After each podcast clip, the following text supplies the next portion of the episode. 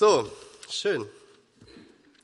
Heute Morgen bin ich sehr früh aufgestanden und bin in Dunkelheit äh, von zu Hause in Arsten hier in die Gemeinde gelaufen. Ich habe das nicht freiwillig gemacht. Ich habe zu spät gemerkt, dass mein Rad nicht da ist. Und ähm, dann war es auch sehr, sehr glatt. Und ähm, dann habe ich überlegt, ob ich das Rad von meiner Frau nehmen soll. Aber ich habe mich die ganze Woche lustig darüber gemacht, über das Rad. Und dann habe ich gesagt, nee, das kann ich nicht machen. Dann habe ich auf dem Weg hierher die ganze Zeit gedacht, Markus, Markus, wenn du ankommst, schreib eine SMS an nach Hause, ähm, dass es glatt zu Hause ist. Habe ich vergessen. Meine Tochter ist sofort hingefallen.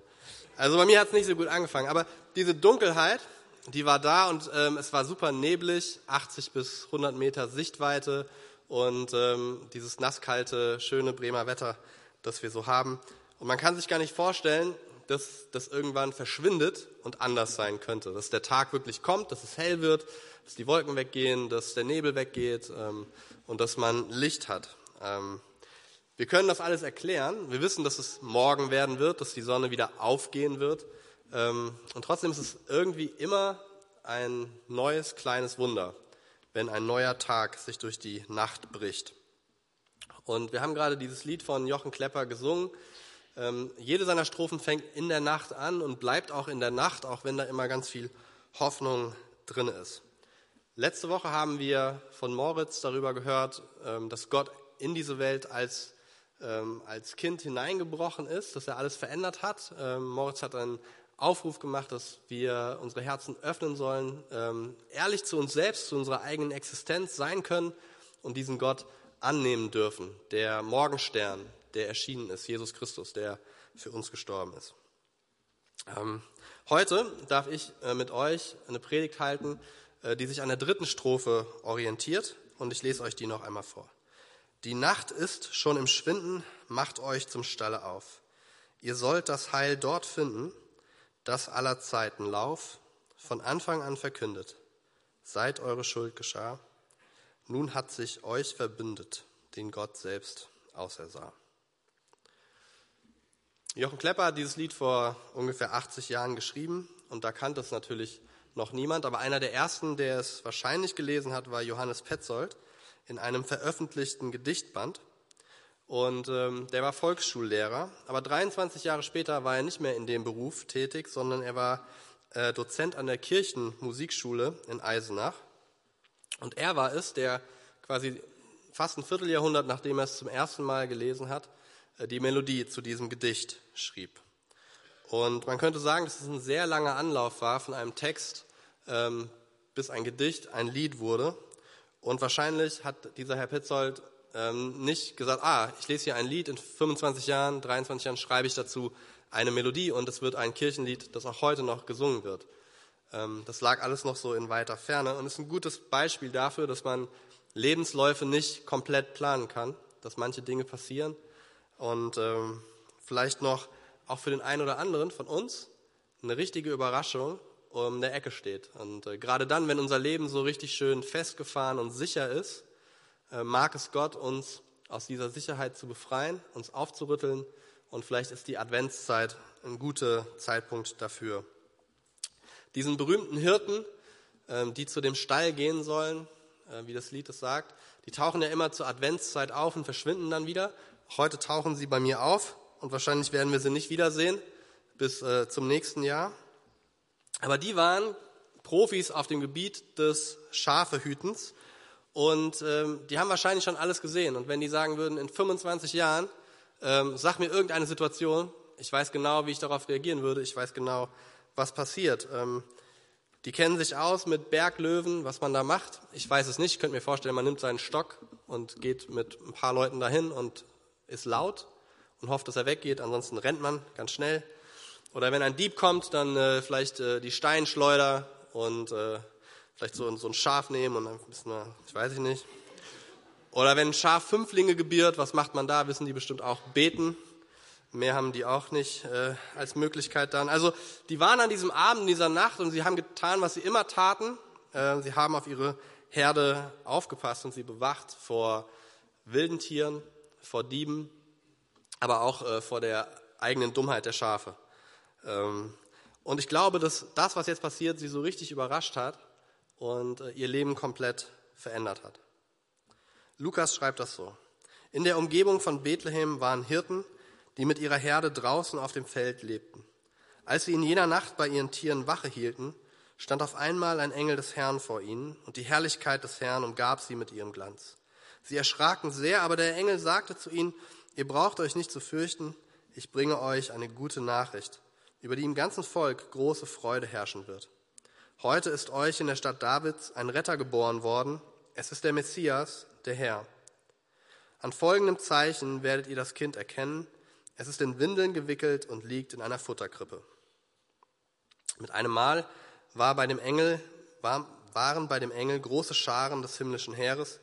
Sie priesen Gott und riefen Ehre und Herrlichkeit Gott in der Höhe und Frieden auf der Erde für die Menschen, auf denen sein Wohlgefallen ruht. Daraufhin kehrten die Engel in den Himmel zurück. Können wir uns vorstellen, ähm, wie sowas äh, vonstatten geht und wie es sich anfühlt, so total unvorbereitet, ungewollt und ungefragt von so einem Chor überrascht zu werden? Zuerst kommt da ein Engel und die Herrlichkeit des Herrn quasi kommt mit ihm. Und das Erstaunliche ist, dass die Herrlichkeit des Herrn nicht bei diesem Engel bleibt, dass er in der Herrlichkeit Gottes steht, sondern die Herrlichkeit Gottes, schreibt Lukas, kommt auf die Hirten. Und ich würde Sie gerne fragen, so wie, habt, wie fühlt sich das an, diese Herrlichkeit zu empfangen? Ich habe gedacht, das ist vielleicht wie bei nach der WM, wenn die Medaillen vergeben werden, Konfetti und, ähm, und Feuerwerk und alles ist laut und bunte Lichtershow. Und ich würde das gerne für euch heute machen, aber dann müsste ich den Saal saugen und das möchte ich nicht. Und dann die Nachricht dieses Engels, eine große Freude für alle Menschen, der Messias aus der Davidstadt, der Retter der Welt. Also zwar in Windeln, aber immerhin der Messias. Und dann stelle ich mir vor, dass hinter diesem Engel auf einmal sich ein Chor aufbaut von Tausenden von Chorengeln. Ja, die sehen anders aus. Und äh, die singen mindestens vierstimmig, wahrscheinlich zwölfstimmig. Und es ist sehr eindrucksvoll. Sie ehren Gott und haben eine gute Botschaft für die Menschen, sprechen ihnen Frieden zu. Und diese ahnungslosen und auch namenlosen Hirten sind auf einmal mitten im Zentrum der Weltgeschichte. Und dann, wie so ein äh, Fußball, der gegen einen Nagel knallt, ist alles auf einmal wieder weg, die Luft ist raus, alle sind weg und die Hirten sind ganz alleine zurück im Feld bei ihren Schafen.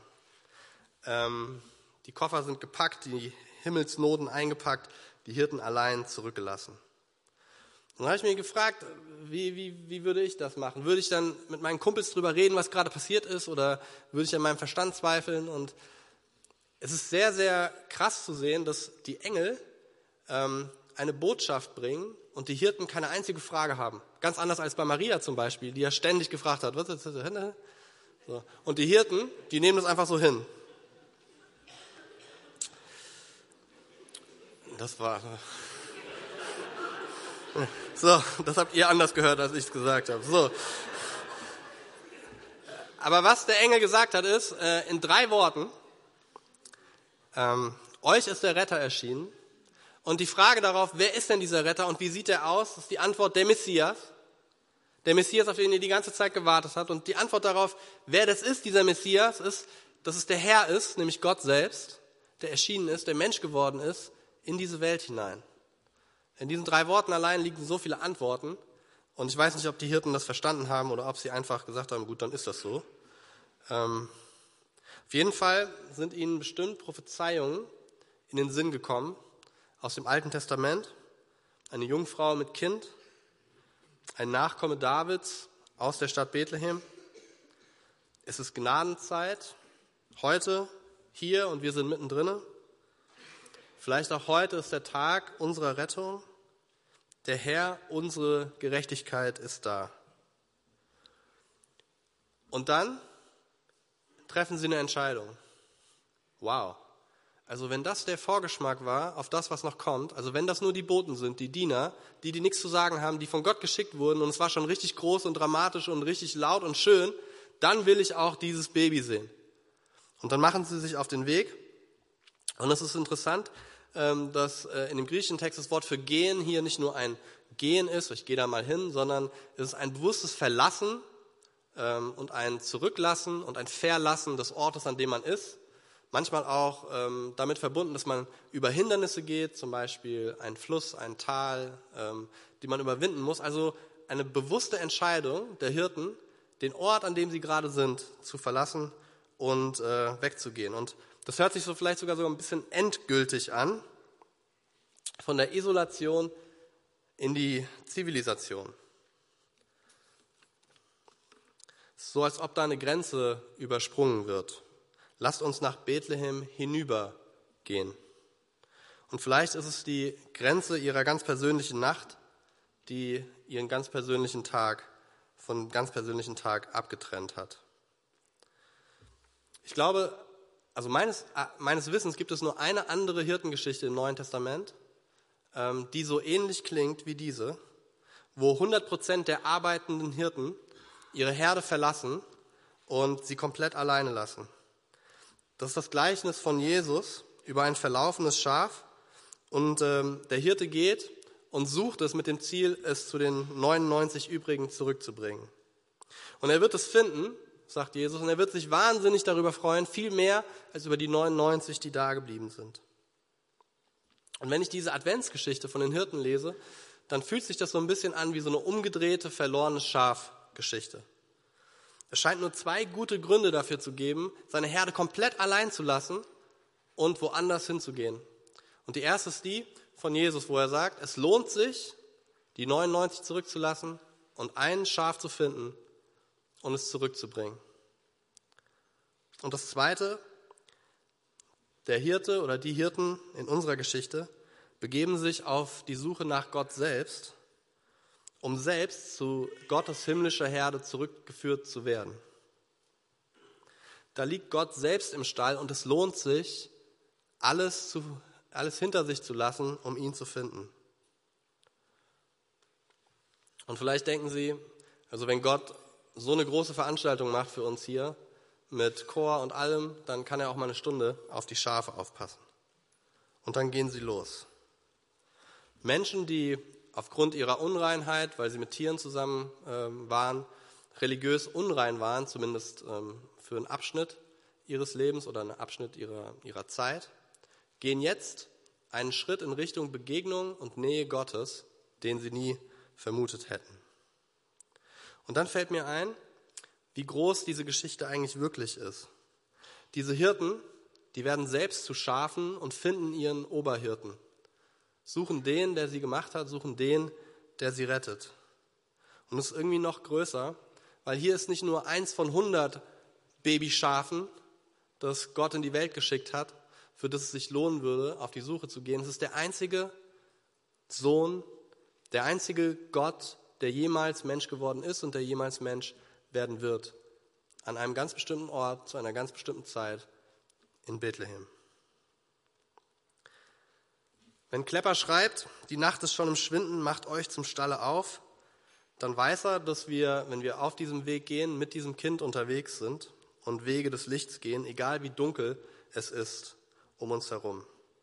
Und er fordert die Hirten auf, in diese Richtung zu gehen. Und vielleicht fordert er ja nicht nur die auf, sondern auch uns heute. Die Hirten gehen los und äh, vielleicht kennt ihr das aus eurem eigenen Leben, auch kurz nach Silvester gute Vorsätze, wir gehen los, wir lassen es zurück. Aber losgehen bedeutet noch nicht ankommen. Äh, und auf ihrem Weg über Zweifel und Verunsicherung und Neugier gewinnt ihr Glaube. Klepper schreibt, ihr sollt das Heil dort finden, das aller Zeiten Lauf von Anfang an verkündet, seit eure Schuld geschah.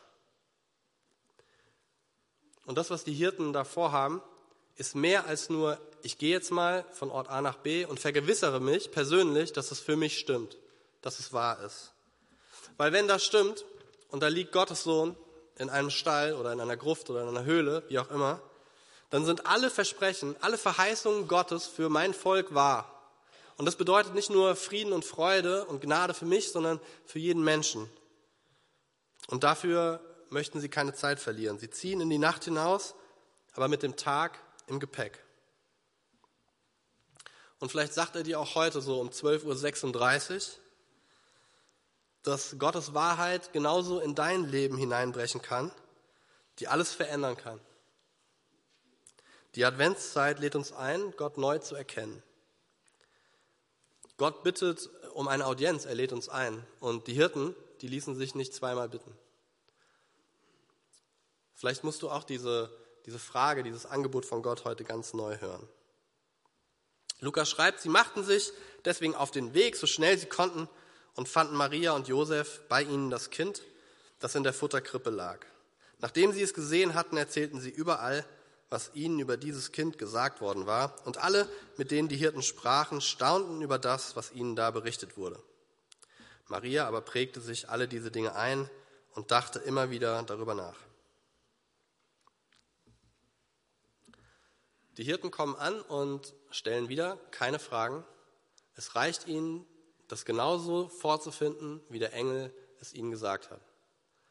Und hier entsteht noch was, was Wunderschönes eigentlich, weil diese Menschen, ganz normale Hirten, kommen mit einer neuen Botschaft zu ebenso verunsicherten Menschen äh, in, dieser, in diesem Stall, die nicht genau wissen, was passiert. Und es sind nicht die Menschen äh, im Stall, die ihnen Hoffnung geben und die ihnen die Sachen erklären, sondern die Hirten erklären, was gerade passiert.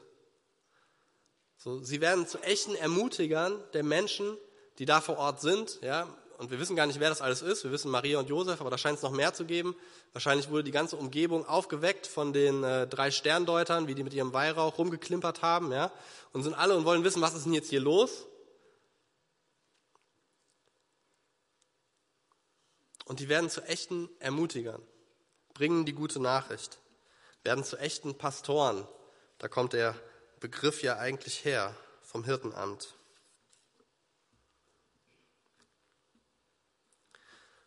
Und dadurch, dass sie diese Botschaft mit den Menschen teilen, verbreitet sich die Hoffnung.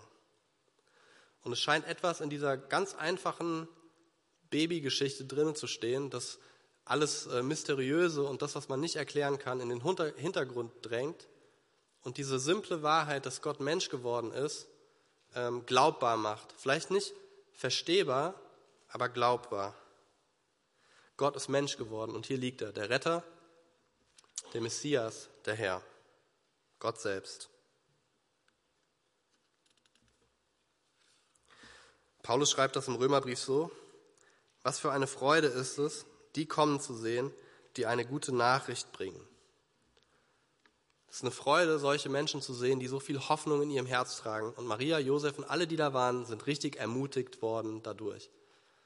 Und ich stelle mir vor, wie es in der himmlischen Welt gewesen ist, ähm, vor Tag X, vor Jesu kommen, ähm, wie oft der Engel seinen Text geübt hat, Jahrhunderte, Jahrtausende, dass er ein Jahr fehlerfrei hinkriegt, wenn er es den Hirten präsentieren darf. Wie lange dieser Chor geübt haben muss, Jahrhunderte, Jahrtausende, bis jede Note sitzt und alles perfekt ist für einen 10-Sekunden-Auftritt. Wie viel Freude dahinter steckt. Und diese gleiche Freude, die muss in den Hirten gelebt haben. Und sie kommen an einen Ort, den sie nicht kennen, zu Menschen, die sie nicht kennen. Und auf einmal entsteht Hoffnung, weil sie Gott vertrauen.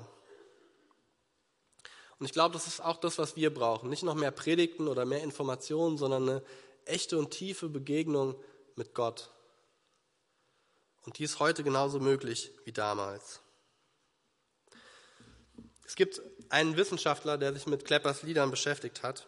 Und er fand raus, dass Klepper ein Fan davon war, theologische Themen zu vernetzen und zusammenzuführen. Und ein Beispiel ist ein Auszug aus folgendem Kirchenlied. Und über Stall und Stern und Hirten wuchs Golgatha, dein Berg empor. Nah von den Augen der Verirrten trat aus der Nacht dein Kreuz hervor. Vielleicht habt ihr ja schon mal drüber nachgedacht, was Bethlehem bedeuten würde, wenn es Golgatha nicht gäbe. Wäre nicht die komplette Geschichte gewesen. Hätte nicht ausgereicht. Und ich weiß nicht, was Maria oder die Hirten verstanden haben zu dem Zeitpunkt, aber aus unserer Sicht, aus heutiger Sicht verschmelzen diese beiden Orte, Bethlehem und Golgatha, und eröffnen uns ähm, ein neues Leben, eine neue Realität in der Nähe Gottes. Und bei Klepper bleibt es in vielen seiner Texte ganz lange Nacht, bis das Kreuz durchbricht. Also nicht nur die Geburt, von Jesus, sondern das Kreuz. Aber die Krippe bleibt ein Ort der Hoffnung, wo Licht zum ersten Mal eine sehr, sehr dunkle Welt strahlt. und den Zugang zu Gott ermöglicht. Und dieser Gott, der verbündet sich mit uns, so drückt das Klepper aus, wenn er schreibt, nun hat sich euch verbündet, den Gott selbst ausersah. Und es ist genau diese menschlich-göttliche Existenz, durch die Gott uns zu sich selbst zusammenführen möchte. Jesus Christus, der Mittelpunkt der Welt. Und ähm, wenn ihr mal zu Hause diese dritte Strophe in Ruhe vielleicht durchlesen wollt, dann wird euch auffallen, es ist keine Botschaft, die an dich gerichtet ist oder an dich gerichtet ist, es ist eine Botschaft, die an uns gerichtet ist. Da steht ihr, euch, euer, euch. Das ist ein Text für eine Gemeinschaft, die miteinander unterwegs ist die auf ein gemeinsames Ziel hinzugeht. ist eigentlich ein Lied, das wir uns als Ermutigung einander zusingen. In Vergewisserung, ich gehe auf den Weg, du gehst auf den Weg, wir gehen zusammen auf diesem Weg. So funktioniert dieses Lied. In einem anderen Text schrieb Klepper, dem diese Gemeinschaft sehr wichtig war, dass die Gemeinde, die Kirche, der Ort sei, in deren Mauern die Schrift zu uns zu reden beginnt. Und mein Gebet heute ist, dass ähm, genau das in diesen Mauern, in dieser Kirche, in dieser Gemeinde auch passiert. Dass diese alte Geschichte, die wir alle so gut kennen, uns ganz neu berühren kann. Lukas beendet diese Geschichte damit, dass die Hirten zurück zu ihrer Herde gehen. Sie rühmten und priesen Gott für alles, was sie gehört und gesehen hatten. Es war alles so gewesen, wie der Engel es ihnen gesagt hatte.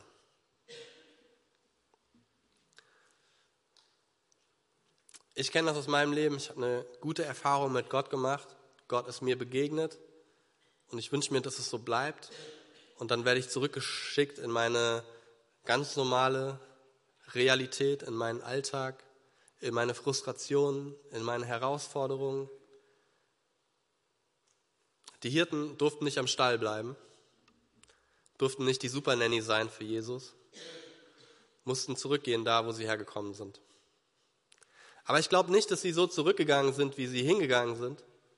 Sie sind komplett verändert zurückgegangen. Und dann macht auch so ein Alltag ähm, eine ganz andere Freude und ergibt einen ganz anderen Sinn. Auch wir dürfen nicht am Stall verweilen, jedenfalls nicht zu lange. Wir sind ganz oft da, wo Gott uns hingestellt hat, in unser ganz normales Leben. Aber wir können dieses alte Leben ganz neu beginnen. Auch das ist eine Einladung in der Adventszeit. Es ist keine Nacht mehr, wenn Christus dabei ist. Mit ihm hat der Tag begonnen. Und durch ihn beginnt auch eine neue Gemeinschaft von Menschen, die sich versammeln und die zusammen feiern. Auch heute wollen wir zusammen feiern. Wir wollen das Abendmahl zusammen feiern und die Band kann gerne schon mal nach oben kommen. Es ist ein Mahl der Gemeinschaft. Es ist ein Mahl von Menschen, die ein gemeinsames Ziel haben und vor allem einen gemeinsamen Retter. Und das wollen wir heute zusammen feiern. Ich weiß nicht, ob ihr es wusstet, aber wir machen heute eine Reise, eine Reise nach Bethlehem. Und ähm, die machen wir an diesem Tisch, weil Bethlehem, das ist auch der Ort des Brotes, wenn man es äh, wortwörtlich übersetzt. Und wir gehen heute an einen Ort des Brotes. Ein Brot, das uns daran erinnert, dass wir teuer erkauft sind, dass der Leib von Jesus zerbrochen wurde, dass das mit der Krippe wahr ist, dass es mit dem Kreuz wahr ist, dass Gott immer noch unter uns lebt, unter uns wirkt und uns in diesem Mahl dienen möchte, als Freund und Herr und als der, der es uns selbst schenkt. Und ich möchte eine Einladung aussprechen, gerade an die Menschen unter uns, die vielleicht eine Scheu haben, diese zwei Stufen nach oben zu kommen und teilzuhaben an dieser Gemeinschaft. Es ist schön, hier zu sein und das zusammen zu erleben. Es ist eine Botschaft für ihr, euch, ihnen, eine Gemeinschaft mit Jesus im Abendmahl zu feiern. Es ist schön zu wissen, dass wir nicht alleine durch diese Welt tigern. Es ist schön zu wissen, dass wir zusammen von den gleichen Händen gehalten werden, die uns segnen und auffangen gleichermaßen. Und wenn wir gleich in eine Zeit der Stille gehen, wo die Band einfach nur ein paar ähm, Akkorde spielt, dann lade ich euch ein, heute darüber nachzudenken, ob dein eigener Weg im Moment in deinem Leben in die Nähe Gottes führt. Und ich lade dich ein, darüber nachzudenken, was du vielleicht verlassen musst, ganz bewusst verlassen musst, um in die Nähe Gottes zu kommen. Ich möchte darüber nachdenken, was ich verlassen muss, damit ich dahin zurückgehen kann, aber anders leben kann, mit einer neuen Hoffnung, einer neuen Freude.